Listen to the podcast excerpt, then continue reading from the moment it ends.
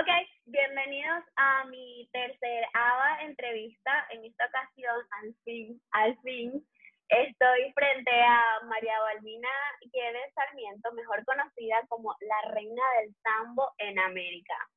Ella es una atleta de sambo y bueno, eh, hace muchos días, hace muchas semanas he querido entrevistarla, pero no hemos podido por diferencia de horarios. Ella vive actualmente en Francia, yo aquí en Estados Unidos tenemos seis horas de diferencia.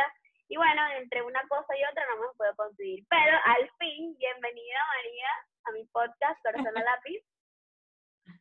Muchísimas gracias y encantada y agradecida de, de, este momento que vamos a compartir en ahorita. Bueno, mi nombre es, tú lo dijiste, como ya lo dijiste, María Balbina Guedes. sí, sí, porque se me, se me, hace bastante raro porque siempre las personas, soy muy conocida, es como María Guedes, y las personas siempre me llaman María, María Guedes. No, pero para, que googleen, para que googleen completo. Eh, soy una deportista de sambo, tengo nueve medallas mundiales, de las cuales dos de ellas son, son medallas de oro, soy dos veces campeona, eh, campeona, campeona olímpica, quisiera, campeona mundial, eh, una en adultos y una en, en, la categoría en la categoría junior. Y bueno, aquí estoy. Antes, antes de que empieces con todo, antes de que empieces a hablar de todo eso, ¿cómo fue que tú conociste este deporte? O sea, ¿quién te lo enseñó? ¿A qué edad? ¿Cuándo fue que tú empezaste a, a conocerlo? ¿Y en qué momento de, en, en ese crecimiento deportivo dijiste, esto es a lo que yo me quiero dedicar, esto es lo que yo amo y quiero seguir haciéndolo.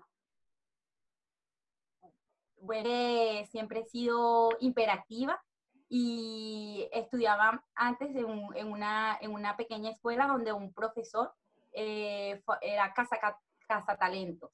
Y entonces yo, yo inicié el deporte, más que todo fue por el judo, y hubo un amigo que ya yo tenía como 15 años ya, él me, él me muestra lo que es el deporte sambo, él me dice, vamos a ver, vamos, ahí, allí también te puede ir bien, porque yo también ya antes pues hacía judo y, todo lo demás. Entonces fui con él, él me mostró el deporte y bueno, yo le dije, bueno, es parecido al judo, me gusta y bueno, vamos a, vamos a darle pues. Entonces, eh, lo, que me, lo que yo siempre digo, lo que me amarró fue que que una vez eh, fui a un campeonato nacional y, y gané. Entonces, eh, como que le empecé a agarrar gusto a, al sambo, agarré amor al deporte y bueno, ya allí comencé a hacer sambo hasta, hasta ahorita. Ok, ¿y cuál es, la, o sea, cuál es la diferencia de sambo y judo? O sea, ¿en qué se diferencian estos dos deportes? ¿O es prácticamente lo mismo? Sí, por ejemplo, la mayor diferencia es que es un deporte, el judo es un deporte olímpico y el sambo no es un, no es un deporte olímpico. Por ejemplo, a nivel de reglamento, que por ejemplo en judo tú puedes estrangular, en sambo tú no, puedes, tú no, tú no lo puedes hacer. Y eh, por ejemplo en judo tú puedes hacer ataques en la parte inferior de tu cuerpo y en, en sambo tú puedes la parte superior y la parte inferior. Por ejemplo, en judo no, no es permitido, por lo menos, atacar los miembros inferiores. Ok, ok. Y mm, el sambo siempre se practica así, o sea, con el traje. Nunca, o sea, no hay sambo como, por ejemplo, pasa en el jiu-jitsu que, que hay competencias con el traje y hay competencias sin el traje. Ah, no, nosotros por, por lo menos siempre va a ser con el traje, pero si tenemos otras modalidades. Por ejemplo, existe la modalidad de combat sambo, que tú tienes que dar patadas, tienes que dar golpes con las manos y eso. Y está el de nosotros, que es sambo deportivo, que, que se parece un poco más al judo. Y también ahorita tenemos sambo, sambo playa. ¿Y cómo llegaste a Francia? O sea, de Venezuela a Francia y practicar el deporte a raíz del 2015, que fue cuando yo quedé campeona del mundo. Eh, mi entrenador y yo siempre decíamos, tú tienes que ganar porque esa va a ser la medalla que te va a abrir las puertas al mundo. Y yo la llamo así, pues soy muy conocida, las personas eh, se interesaron en mí. Y hubo un profesor de aquí de Francia que eh, mi entrenador y yo le escribimos a ver si nosotros podíamos venir a su club a entrenar y, y todo eso. Y bueno, él nos dijo que sí, pudimos lograr venir a Francia, eso fue en el 2015, pero después retornamos a, a Venezuela. Okay. Una vez que estábamos en Venezuela, eh, comenzó, bueno, ya estaba un poco la crisis ya económica en el país y nosotros Ujú. siempre decíamos, o sea, tenemos que salir porque si no, nuestro nivel deportivo va a bajar, no vamos a poder continuar. Claro. Entonces nosotros le escribimos en el 2017 al profesor que queríamos realizar nuestras vidas aquí, queríamos co- continuar entrenando, queríamos estudiar. Y bueno, él aceptó, él aceptó y, no- y nos ayudó en, en ese sentido, pues, Ok. eh, a representar, para representar a su club aquí en Francia.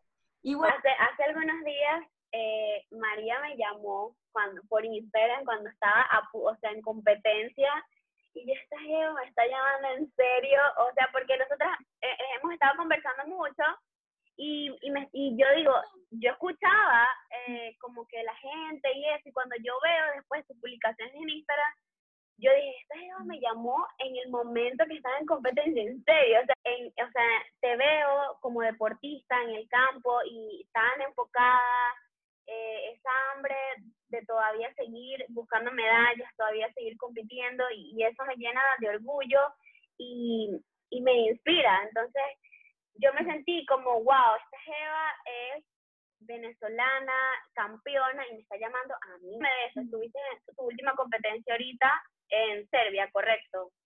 Y cuéntame, cuéntame qué tal estuvo esa experiencia. ¿Qué- yo como que ya, yo, yo decía, la entrevista va a ser allí en Serbia y yo quería, pues yo quería que eso se diera. Y yo, bueno, la voy a llamar para por lo menos avisarle que no vamos a poder hacerla porque va a ser un poco complicado, pues. Entonces, bueno, Claro.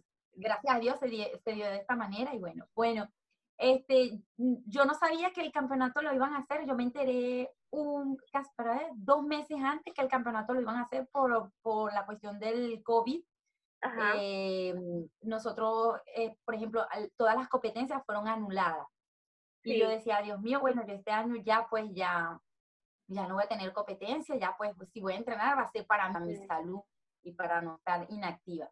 Bueno, me avisaron que iba, iba para el campeonato del mundo y bueno, empecé a entrenar, a entrenar y, y a enfocarme en lo que, en lo que yo, en lo que yo quería, pues, que era mi medalla de oro, que ya tengo bastante años buscándola a partir del 2015. Eh, no he podido otra vez lograr el podio como, como lo he querido. Entonces, mm, ahorita estuve en Serbia y el primer combate me salió con la, con la rusa, que prácticamente Rusia es potencia en mi deporte porque es allá donde nació el sambo.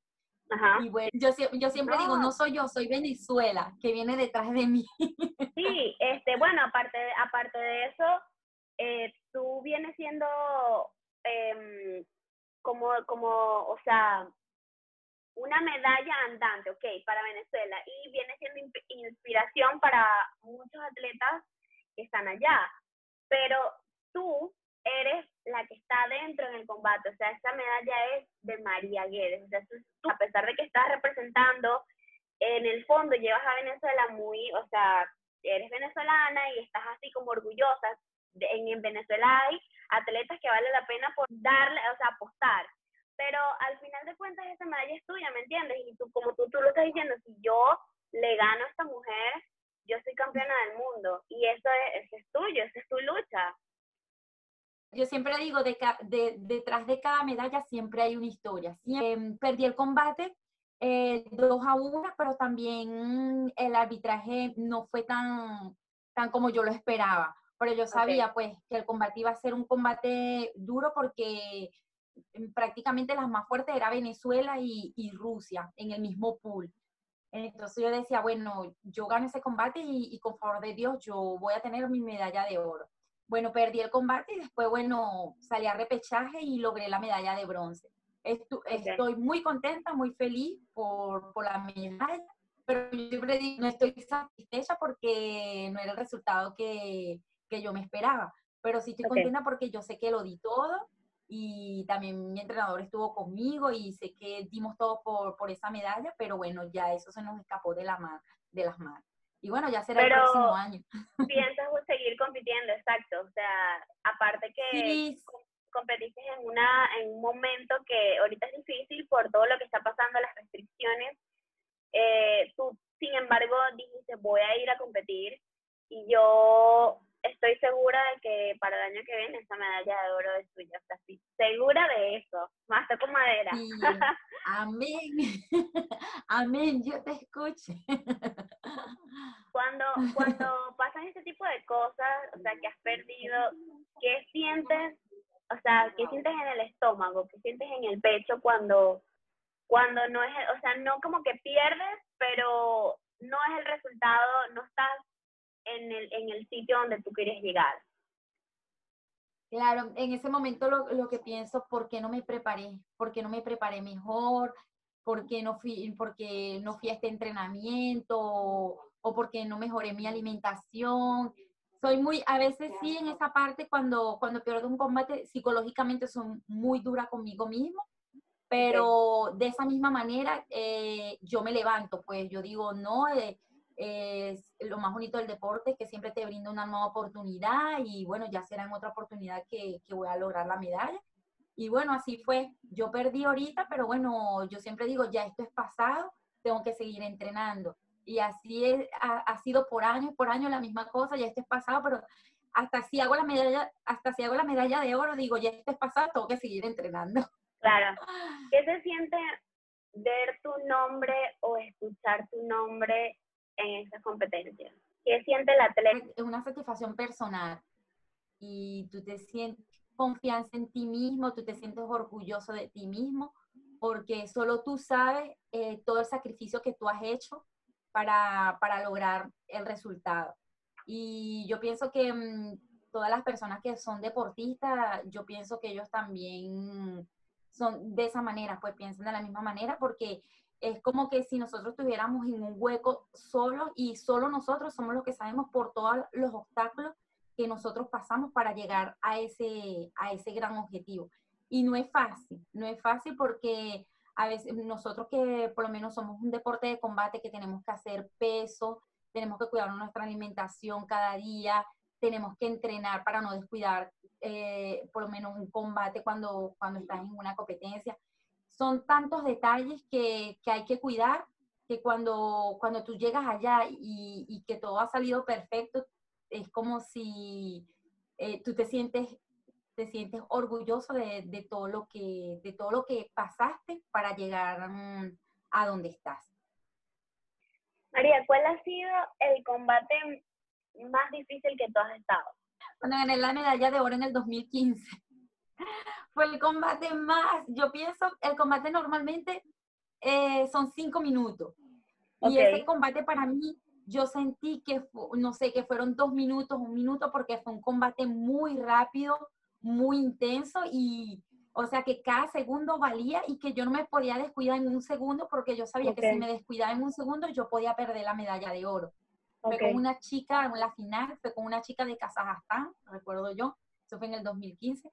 Okay. Y, y wow, yo cierro los ojos y yo, yo recuerdo el momento como si fuera ahorita. Y, y, fue algo que ella hacía una técnica, yo la defendía, o ella volvía a hacer otra técnica, yo la defendía, o yo le hacía una técnica y ella la, fue muy rápido.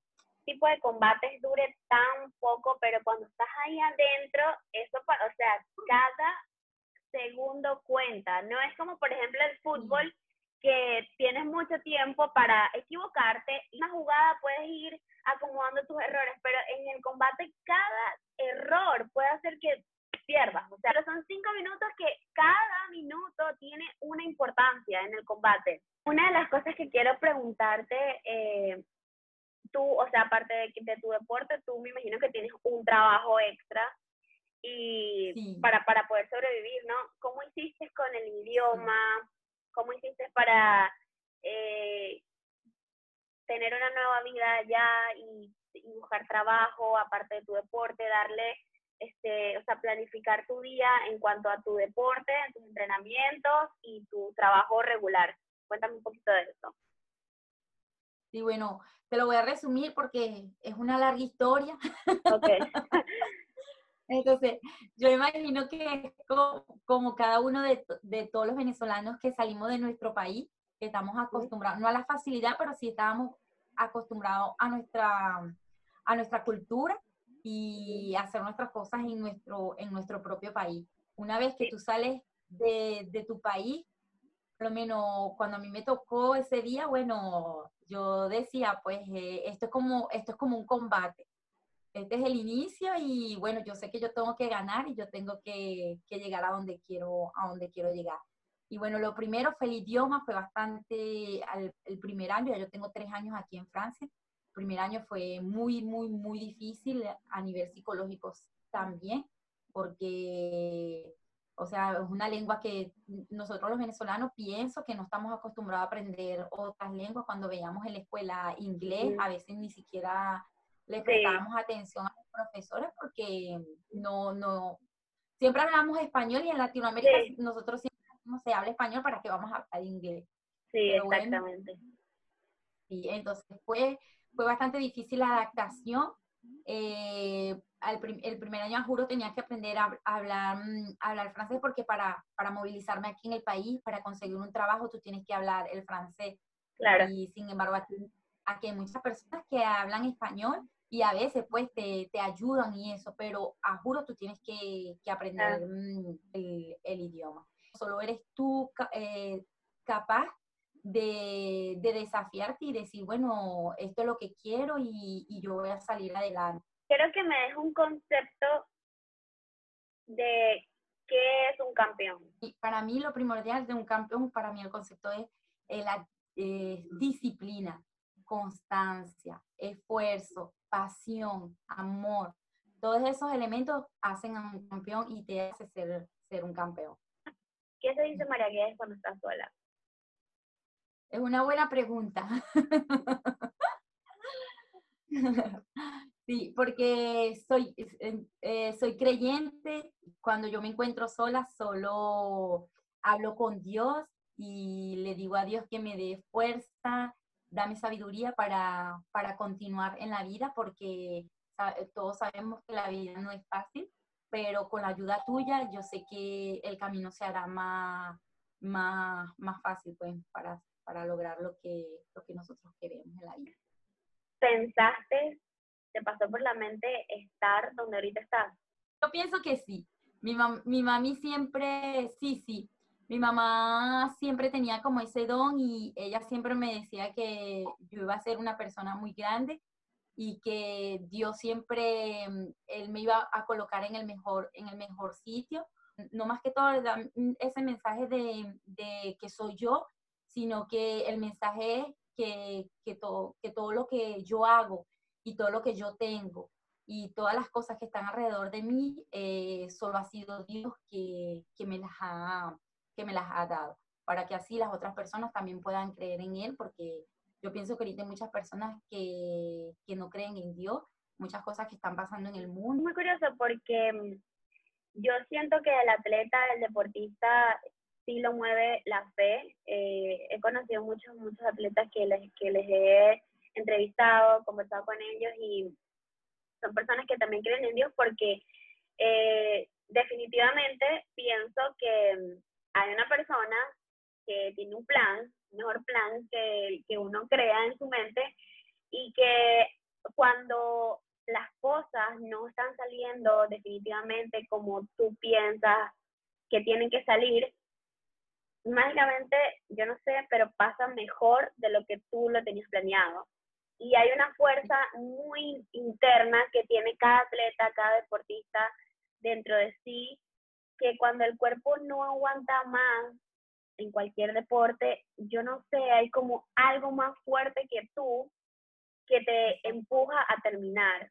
Y eso es algo que, bueno, las personas quizás, las que no crean en Dios o dirán como que, que, que es polvo, es basura, pero sí es una, es una verdad, o sea, sí existe, sí hay una, sí hay, sí hay fe dentro de los, de, de los atletas y es, y es muy bonito que te expreses así. Tú piensas que eh, el sacrificio es una venta absoluta del éxito, o sea, hay que sacrificarse todo completamente para llegar a la cima de lo que estás buscando. Sí, yo pienso que sí, porque mm, eh, yo pienso que eh, ah, después que tú haces un sacrificio, siempre tú, tú vas a ver un gran resultado. Por ejemplo, nosotros como deportistas de alto nivel siempre sacrificamos hasta lo que es la familia, las familias que son nuestros seres queridos. Y entonces imagínate, si nosotros sacrificamos lo mejor que nosotros tenemos, detrás de todo eso siempre va, va, a haber algo, un buen resultado, porque es algo que nosotros hacemos con el, con el corazón. Ok. María, ¿crees en la suerte? No. no, pienso que mm, eh, las cosas que nosotros hacemos, los que nos llevan a, a los nuevos resultados. Cada quien tiene que sacrificarse, cada quien tiene que, que esforzarse por, por lo que desea pero no, no creo, no creo en la suerte. ¿A quién recurres para restaurar tu alma? O sea, para restaurar tu espíritu. Cada vez que yo me siento, yo lo tomo más de esta manera, a veces me siento vacía, que no siento nada, que no le encuentro ciencia a la vida, que no le, no le encuentro ciencia a los días. Y cuando estoy en esos días así, eh, la única manera que, que yo siento que hay algo que me restaura, simplemente es Dios. ¿Cuál sería tu valor bandera? Me explico. Eh, pienso que cada persona tiene un valor que, que siempre llevan como por delante, entonces yo le llamo valor bandera. El mío, que ya lo he dicho en muchas ocasiones, es la honestidad. Me gusta que las personas sean honestas, pase lo que pase, o sea, te hace, te, te hace libre. Y nosotros eh, no sé por qué siento que no somos tan libres como decimos que somos. Entonces, la verdad, aunque sea, nos da ese respiro de libertad. Bueno, para mí, eh, es, yo pienso que es el respeto. Yo te pongo el ejemplo, yo soy, yo soy cristiana evangélica y hay otras personas que son ateas, que ni siquiera creen en Dios. Entonces, yo tengo que respetar a esa persona y amarla igualmente como ¿Cuál ha sido el mejor consejo que te han dado en toda la trayectoria como atleta que has tenido? Ah, nunca te rindes. Eh, hubo un día, un, bueno, un día hace mucho tiempo yo perdí una competencia en Venezuela, no estaba acostumbrada a perder y él siempre me dice, eh, tienes que acostumbrarte a perder porque cuando uno es campeón uno aprende a perder y uno aprende a ganar. Entonces lo que no, lo que no debes de hacer es rendirte siempre tú tienes que seguir adelante, siempre. lo más bonito del deporte es que siempre te va a brindar una nueva oportunidad y cuando esa oportunidad llega, tú la vas a aprovechar al más. ¿Te gusta leer? ¿Qué libro puedes recomendar por ahí que, que te guste, que te haya enseñado mucho? Bueno, mira, no, no me gusta leer, no me gusta leer, eso sí, yo, yo soy muy sincera en esa parte, pero sí sí eh, me gusta interesarme en, la, en las historias de los otros deportistas. Y el último, el último eh, fue un libro, pero yo, yo, lo tomo de esa manera, como una biografía. Eh, me interesa saber, me interesa saber, qué, o sea, qué piensa, qué piensa él como deportista. El último que leí fue de Mike Tyson, y el boxeador. Sí. no sé si lo claro.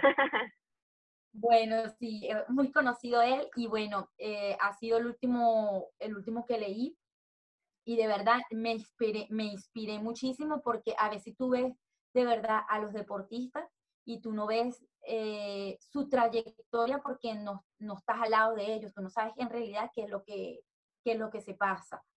Entonces, en realidad fue una historia que me marcó y yo trato pues de agarrar los buenos consejos y de agarrar las buenas cosas que él hizo a medida de su trayectoria deportiva para yo aplicarlos en la, en la mía.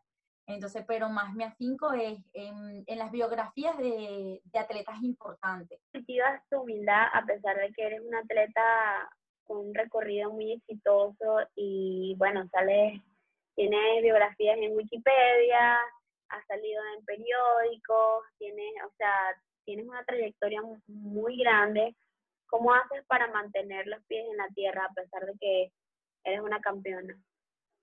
Sí. Bueno, es una pregunta muy bonita que me has hecho y de verdad que muchísimas gracias porque eh, lo que te voy a responder es, con todo mi corazón. Y yo pienso que mm, eh, la humildad que yo siempre, que yo siempre he mantenido, pues, es siempre recordándome de dónde yo vengo. Bastante importante en la vida que yo a veces digo, pues si yo, así yo estuviera en Japón, en China, yo, yo de verdad, yo siempre me voy a recordar de dónde vengo porque siento que vengo de lo más bajo. sí, vengo de lo, de lo más bajo que, que puedas imaginar. Eh, mi familia, una familia muy humilde, una familia de siete, seis hermanos. Yo soy la, la mayor de los seis hermanos. Mamá y papá que antes no tenían suficiente dinero para todas las necesidades de nosotros. Y bueno, yo siempre de verdad llevo eso en mi mente, pues, eh, recordarme siempre, María, de dónde viene. Y así sea la o mil veces campeona del mundo, siempre voy a recordar eso. Pues. Siempre en la vida nosotros siempre vamos a tener mil y un obstáculo. Si te cierran una puerta por aquí, tú te metes por la, por la otra puerta. Si te la vuelven a cerrar, bueno, usted brinca y se mete por la ventana. Pero siempre eh, seguir, seguir ese camino y, y, siempre estar allí, constante, ser constante, que en algún momento las cosas, cosas van a llegar. ¿Qué le dirías a la María Guedes de 12 años que soñaba con estar en un podio y ahora está al lado de campeones, estrechando su mano? A veces yo me pongo a pensar, pues, por todas las cosas que, porque ya hace muchos años que, que, hago este, este deporte y no ha sido fácil, pero siempre yo, es como yo te digo, siempre yo buscaba la manera. ¿Cuáles, ¿Cuáles son los futuros planes que tienes que quieras darme a mí la, o sea, la noticia antes que todo el mundo se entere para el próximo año? Ya de ahorita, desde ya, ya hice mi, como digo yo, mi, mi calendario. digo que, que ya ahora, una vez estuvo buscándolo el próximo año, ya serían seis años que busco ser campeona del mundo otra vez. Y bueno, ya ahorita ese es mi objetivo eh, que tengo en mente. Hay muchas competencias. Eh, no sabemos si el año que viene van a ser anuladas porque no sé si, si te de noticias aquí en Francia que hay otra vez una nueva ola de, de COVID y bueno, han anulado varias competencias y sigo con el objetivo en mano de que el año que viene el campeonato del mundo lo, lo voy a ganar con favor de Dios. Y ya estoy empezando a trabajar. Ok. bueno, ya, este, ya estamos a puntito, a puntito de terminar. ¿Dónde te pueden conseguir las personas en tus redes sociales? Bueno, en Facebook es simplemente María Guedes. Está mi hermana también, pero mi hermana es María Junior Guedes. Y en Instagram es solo Guedes Sambo. Ok. Estoy demasiado contenta que al fin esa entrevista se dio porque, bueno, como lo dije cuando empezamos, eh, había sido muy difícil coincidir. Estoy muy feliz de que me hayas dado la oportunidad de conocerte, de, escuchar tu historia, de, escuchar de qué estás hecha, aparte de todas tus medallas. Y bueno, te he visto en tus videos como la manera en cómo entrenas y todo eso, y de verdad que estoy orgullosa de que compartamos la misma nacionalidad. Yo puedo decir, yo me senté a hablar con, con ella, yo me hice su amiga, yo, yo la conozco, o sea, a pesar de que atrás de una pantalla, yo, yo entrevisté a esa chama que ahora es campeona del mundo, o sea, está, está hablando, estuvo hablando conmigo hace unos meses. Estoy muy orgullosa, de verdad que sigue, sigue, sigue hasta que, hasta que logres eso que estás buscando. No importa si, si es en Francia, si es en la China, lo que sea, recuerda, yo nunca hago esto, pero te lo estoy aconsejando que todas esas victorias, aparte de que yo sé que llevas a Venezuela en tu corazón, son tuyas. O sea, son cosas que tú te has luchado, que te has sudado y de verdad que muchísimas gracias por darme la oportunidad de conocerte. Muy agradecida por todo y bueno, también saludos y, y agradecida de Sabi, que fue quien nos hizo el contacto. Sí, sí, sí, él, él, él, eh, por cierto, él fue el que nos, él, él me, muchas personas siempre me están recomendando atletas, me dicen, mira, vale, esta persona, qué, y bueno, yo algunas, yo me cuido mucho de el tipo de persona que yo quiero para el podcast. Son personas claro. con perfil, o sea, gente atletas que quieran compartir de, de qué están hechos, eh, que son personas muy humildes y de verdad que es un proyecto que Corazón a Lápiz que quiere, o sea, quiero demostrar que las personas sí pueden vivir de sus sueños, sí pueden hacer todos los días lo que aman. Eso es lo que yo quiero transmitir. María Guedes, espero que lo hayas disfrutado, espero que todos hayan disfrutado a María Guedes. Si quieren eh, verla, verla, verle su cara, pueden escuchar, ver su entrevista en mi IGTV, en mi Instagram, eh, Valen Archila. Y si no, bueno, pueden encontrarme Corazón a Lápiz en todas las plataformas de podcast disponibles mundialmente. Muchísimas gracias, María. Te mando muchos abrazos. Un placer conocerte. Bye, espero que la hayas gustado.